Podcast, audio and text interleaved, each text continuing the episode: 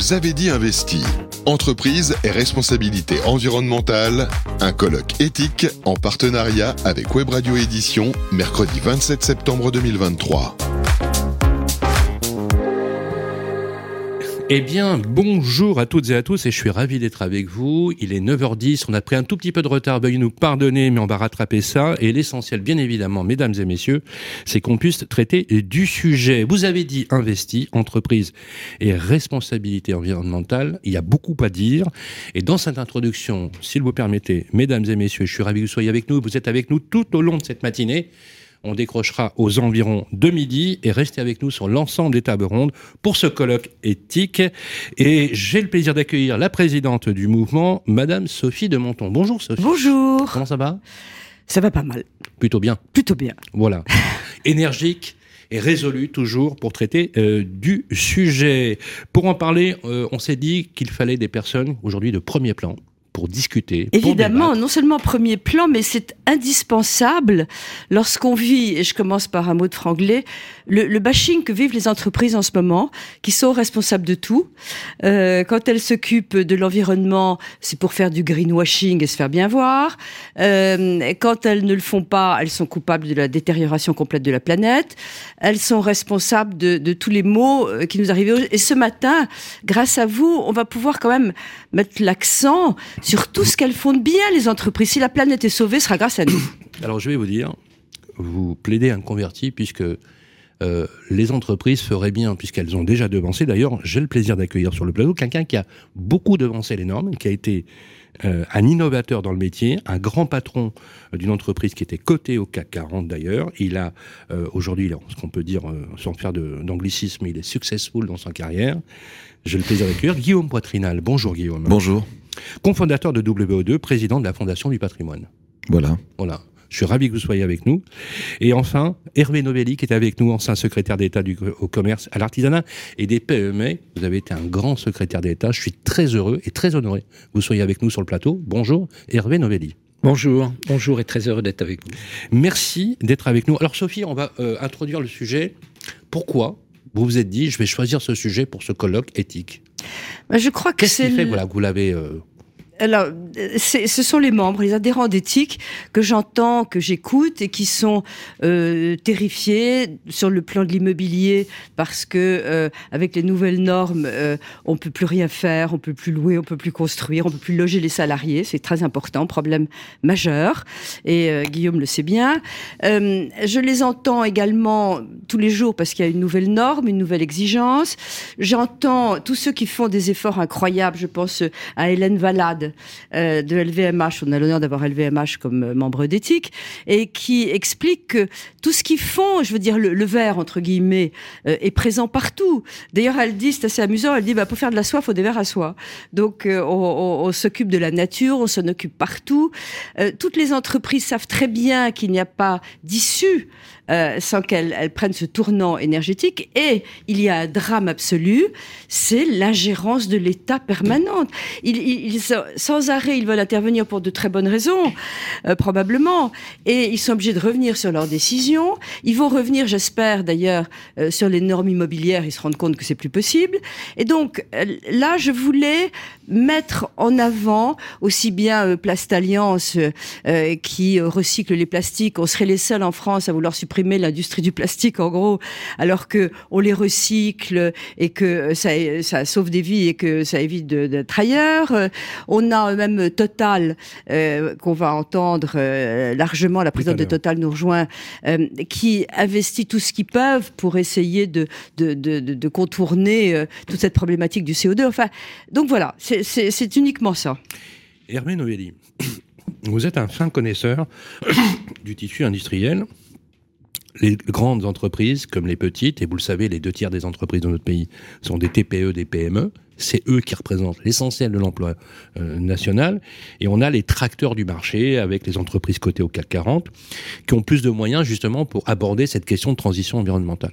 On a même aujourd'hui des outils financiers qui permettent de porter euh, ces, notions de RSE, ces, ces notions d'économie responsable. Mais pour les petites entreprises, pour les PME, parfois c'est mission impossible. Et c'est presque une façon de se tirer une balle dans le pied, puisque du coup, cette inflation normative qui pèse sur ces entreprises-là, rognent leur marge de manœuvre et du coup la compétitivité d'entreprise française se retrouve euh, euh, vraiment plombée. Est-ce que c'est un constat réel et qu'est-ce qu'il faudrait faire justement pour essayer d'analyser plus finement le, cet élément-là? Vous avez parfaitement raison de, de parler d'inflation normative. En fait, la transition écologique euh, ne doit pas être pensée sans, sans penser à deux contraintes majeures qui pèsent sur l'économie française. Et on a parfois l'impression que les, les, sujets sont distendus. Première contrainte, la France, on le sait bien, c'est une constante, est recordman du monde en matière de prélèvements obligatoires, d'impôts et de taxes. C'est un sujet qu'on ne peut pas ignorer, puis j'y viendrai tout à l'heure, puisque l'une des orientations pour, pour pouvoir accélérer la transition écologique est, justement une orientation fiscale pour orienter des comportements. Donc quand on sait cela, on doit penser à cette première contrainte. La deuxième contrainte, c'est que la France est la championne du monde aussi des normes et des règlements.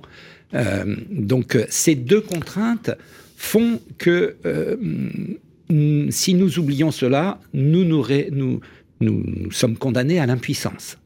Et, c'est ce qui, euh, aujourd'hui, est ma préoccupation. La troisième euh, contrainte, c'est euh, cette histoire de planification. La, planification, on, la connaît et, elle n'est pas exempte d'erreurs. Alors, je ne veux pas parler des, des grandes planifications qu'on a connues dans l'histoire et qui ont toutes été des échecs, mais euh, de notre planification de la simple consommation euh, d'électricité.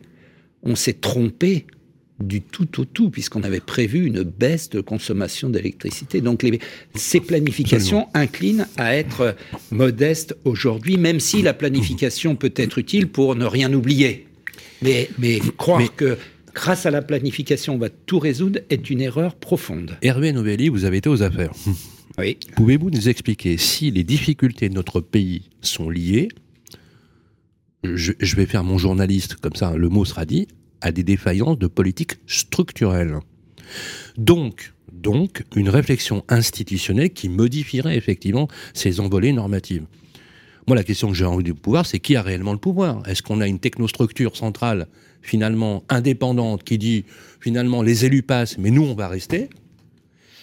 Et à un moment donné, ceux qui paieront in fine cette addition seront quand même les entreprises qui seront toujours et systématiquement, mais Guillaume nous en parlera euh, tout à l'heure, parce que vous avez l'avantage d'avoir eu tous les côtés, grande entreprise et création d'entreprise.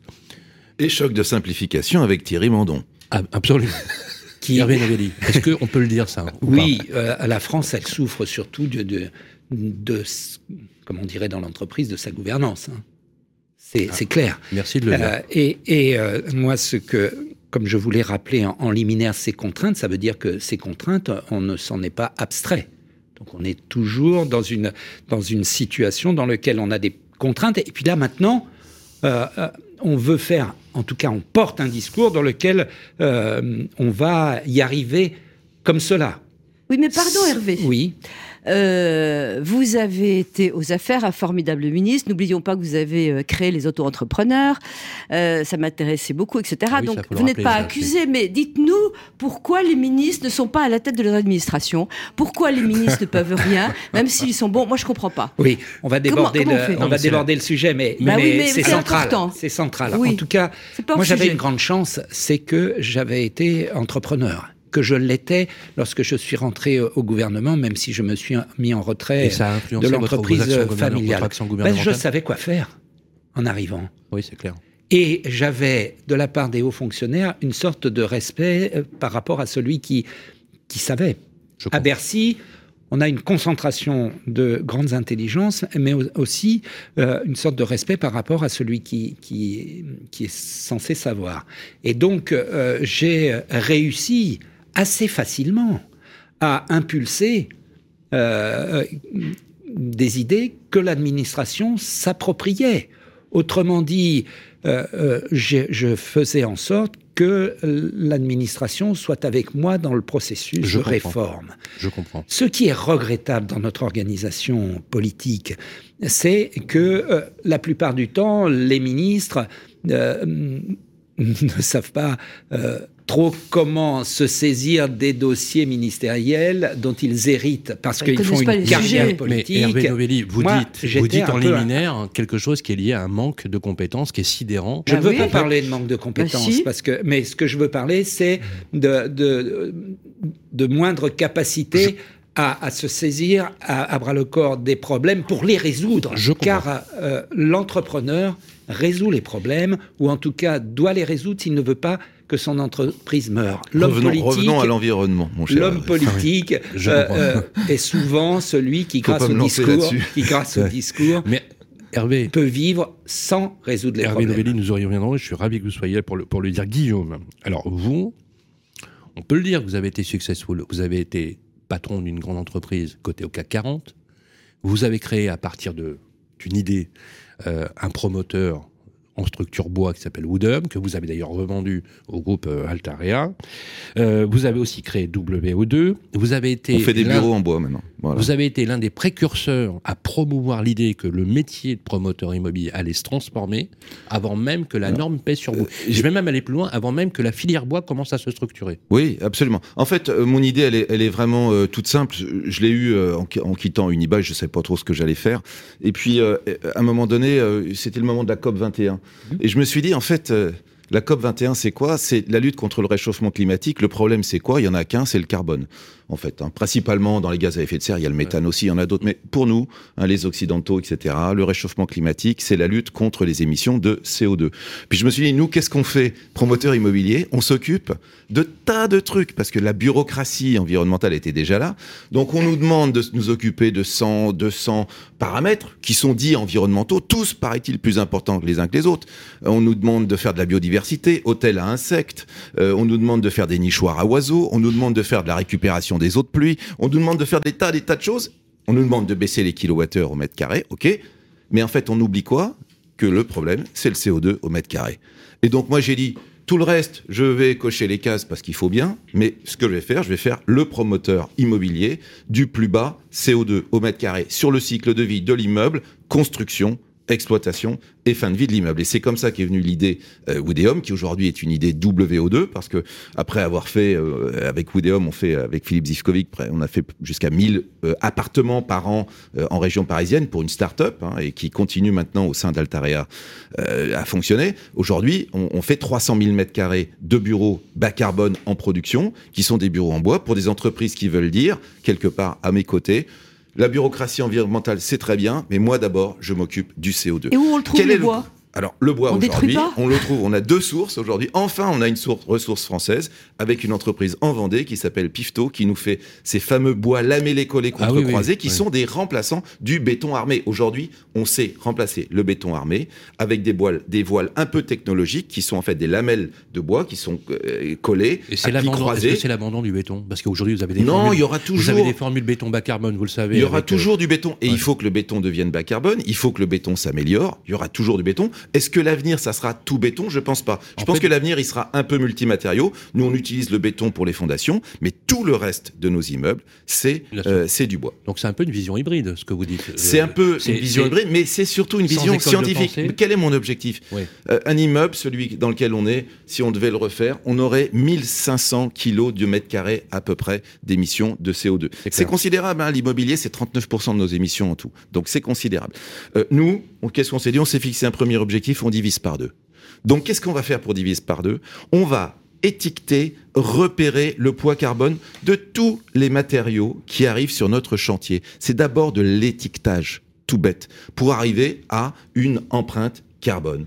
Et, moi, ce que je dis en matière de simplification au gouvernement, etc., c'est arrêter avec la bureaucratisation de l'environnement, ça nous fait perdre du temps, ça nous fait perdre en énergie, ça nous fait... Moi, quand on me dit on a trouvé un coléoptère et un lézard dans une friche industrielle où j'achète un terrain de 17 hectares, il n'y a pas un centimètre carré de, de pleine terre, donc je suis sur un milieu avec que du bitume, Bien que sûr. du béton, et l'autorité environnementale me trouve dans une flaque d'eau, euh, un coléoptère et un truc, alors que je vais faire 9 hectares de parc, je vais planter 1000 arbres sur le truc, et on, on m'emmerde avec un coléoptère et un truc. Je dis, halte à la bureaucratie environnementale. Passons à Mais c'est les l'essentiel. verts, ça. C'est Ce pas sont les verts qui. qui Oui, je sais qui pas, je sais pas si-. Je suis En pas fait, c'est le ce- Je suis système. pas sûr que ce soit les Verts. Plutôt qu'une technostructure. Vous connaissez la théorie de Parkinson, ce sont des mécanismes qui fonctionnent par eux-mêmes sans connaître mettre le but Mais bien final. sûr. Le, le, le, le monsieur, moi je l'ai rencontré. En fait, vous il m'a dit, monsieur Poitrinal, ne m'en voulez pas. Je sais que vous Mais faites voilà. un projet bas carbone. Voilà. Je sais que ça va être formidable ici. Je sais que vous allez planter des arbres. Je sais que vous allez mettre une rivière. Je sais qu'il va y avoir une, une roselière avec une mieux. zone aquatique alors qu'il n'y avait rien avant. Je sais que ça va être un boom de biodiversité. Mais moi, je fais mon métier. Donc, j'ai fait l'enquête faune et flore. Donc, je suis l'autorité environnementale. Et au milieu de vos vestiges industriels, j'ai trouvé ce coléoptère. Et il est sur ma liste. Donc, je ne veux pas. On est à Nanterre. On n'est pas au milieu, de- Dingue. au Guillaume, milieu, qu'est-ce au milieu qu'on des bois. On n'est pas dans les Alpes. Vous avez aujourd'hui un énorme réseau, connaissez tout le monde. Aujourd'hui, qu'est-ce que vous feriez si vous étiez aux affaires, vous? Ah bah, alors là, je vais vous dire un truc déjà mais tout de une suite. solution. Parce que-. Mais aux Si affaires, vous- c'est quoi Être président ou ministre? Non, mais peu importe. Mais Ah je l'ai dit, je l'ai les écrit. J'ai écrit, j'ai écrit ce coup de gueule. c'est- absolument. Tous les Qui 10 prend ans, les j'écris un livre, coup de gueule. Donc j'avais écrit plus vite sur la, la- tu te souviens, C'était très bien. Hervé, sur euh, Sur la bureaucratie et le temps et notre Oui. rapport au temps et notre rapport à la lenteur surtout. Et là, j'ai écrit un livre qui s'appelle Pour en finir avec l'apocalypse, dans lequel j'ai un certain nombre de propositions. La proposition évidente pour la France aujourd'hui, c'est l'étiquetage carbone. On demande rien de plus à l'État que nous donner le mètre étalon, comme il a pu le faire pour le mètre, comme il a pu le faire pour le kilogramme, que nous puissions tous ensemble compter de la même façon l'étiquette, l'empreinte carbone de ce micro, de ce Mais verre. Qui peut faire de nos ça boucles d'oreilles. Alors, qui peut faire Mais ça bien sûr, vous savez pourquoi on sait le faire. Vous savez pourquoi on sait le faire Parce que L'Oréal, parce que. Danone, parce que Procter et Gamble, ils publient des rapports RSE qui sont épais comme ça, et qu'à l'intérieur, il y a une page intéressante qui est le bilan carbone des- de, de ces entreprises Donc, et donc des usines. Et donc, pour divi- on divise par le nombre de brosses à dents, on divise par le nombre de petits flacons de trucs, et on connaît exactement l'empreinte carbone. c'est de une tous les solution. matériaux. Qui peut la mettre en, marche. Qui peut décider ça Mais le président de la République l'a annoncé, on va un voir ce qu'il a standard fait. commun. On va voir, il l'a annoncé il y a deux de mois. comptage commune, on est Ah d'accord bon là-dessus. Un standard commun. Il a annoncé qu'il y allait y avoir un étiquetage de tous les produits à égalité avec le prix. C'est ce que je demande. Le prix d'un côté, l'étiquette carbone, et après qu'on nous laisse faire. Les, les- les entreprises, elles savent choisir un matériau bas carbone. Elles savent ce que c'est. Elles savent ce que c'est que produire avec un textile qui est issu d'hydrocarbures et que produire avec du lin ou du chanvre qui est issu de cette bonne plaine de Richelieu qui est magnifique Et euh, dans la Vienne. Et l'avantage de l'étiquetage, ça produit quoi? Ben, l'étiquetage, ça produit quoi? Ça fait en fait, ça fait qu'en fait le capitalisme, le libéralisme se met au service de la planète de façon extrêmement simple. Il y a deux choses qui vont se produire sur l'étiquetage. Un, on donne aux gens enfin la clarté, la visibilité, la transparence. Le CO2, c'est un gaz invisible. Donc je ne connais pas le contenu du CO2. Je ne sais pas que, en fait, aujourd'hui, j'achète une voiture électrique. J'achète une voiture électrique demain. Cette voiture électrique, elle peut être fabriquée en Allemagne avec de l'énergie issue du lignite. Le lignite, c'est pire que le charbon. Absolument. Elle peut être fabriquée à Sochaux Oui. avec du nucléaire. Ou en Chine. Est-ce que je sais la différence? Non. On me dit, monsieur Poitrinal, cette voiture, si vous la faites rouler, elle va consommer tant, etc.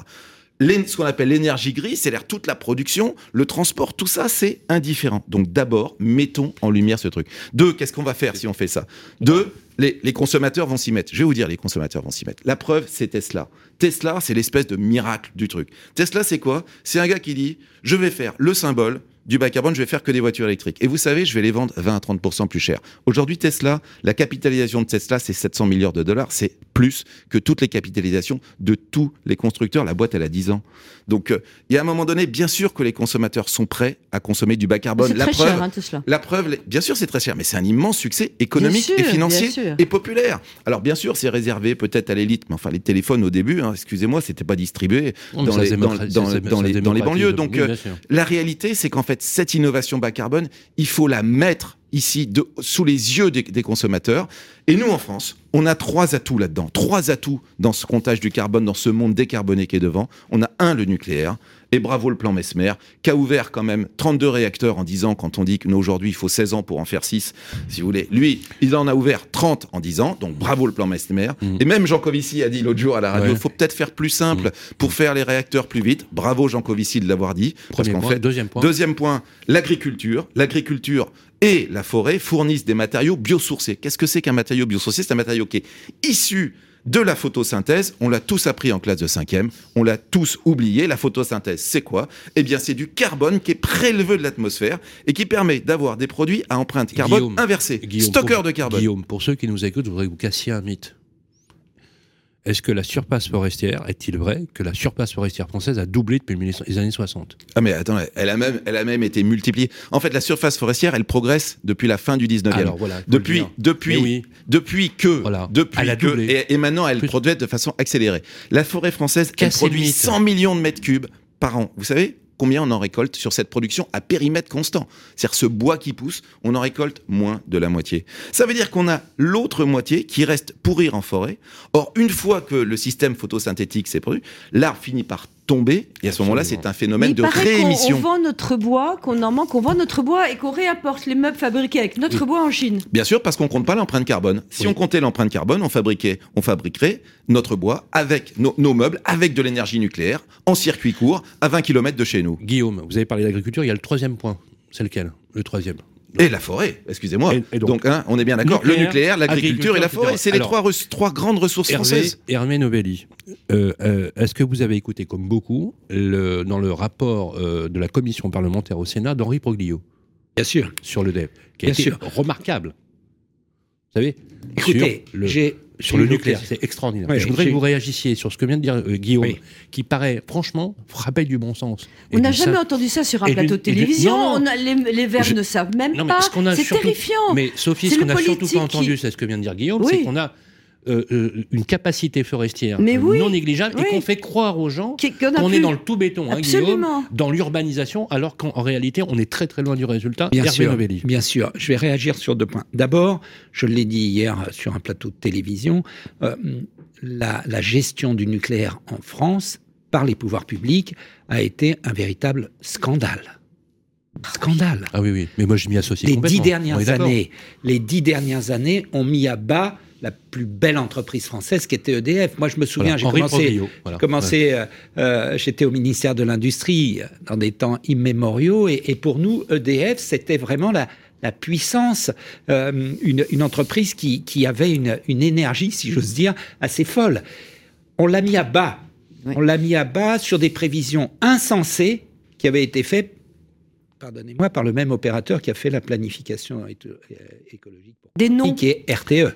Bon, Voilà. euh, moi je le dis. euh, et, Qui est le patron euh, d'RTE Je ne sais pas. En tout cas, ce que je sais, c'est que euh, RTE a, a donc produit euh, des prévisions de baisse de consommation d'électricité qui ont, euh, d'une certaine manière, rendu objective le pacte qui avait- politique qui avait été passé avec les co- écologistes pour faire baisser le nucléaire. Ben, C'est ça la réalité.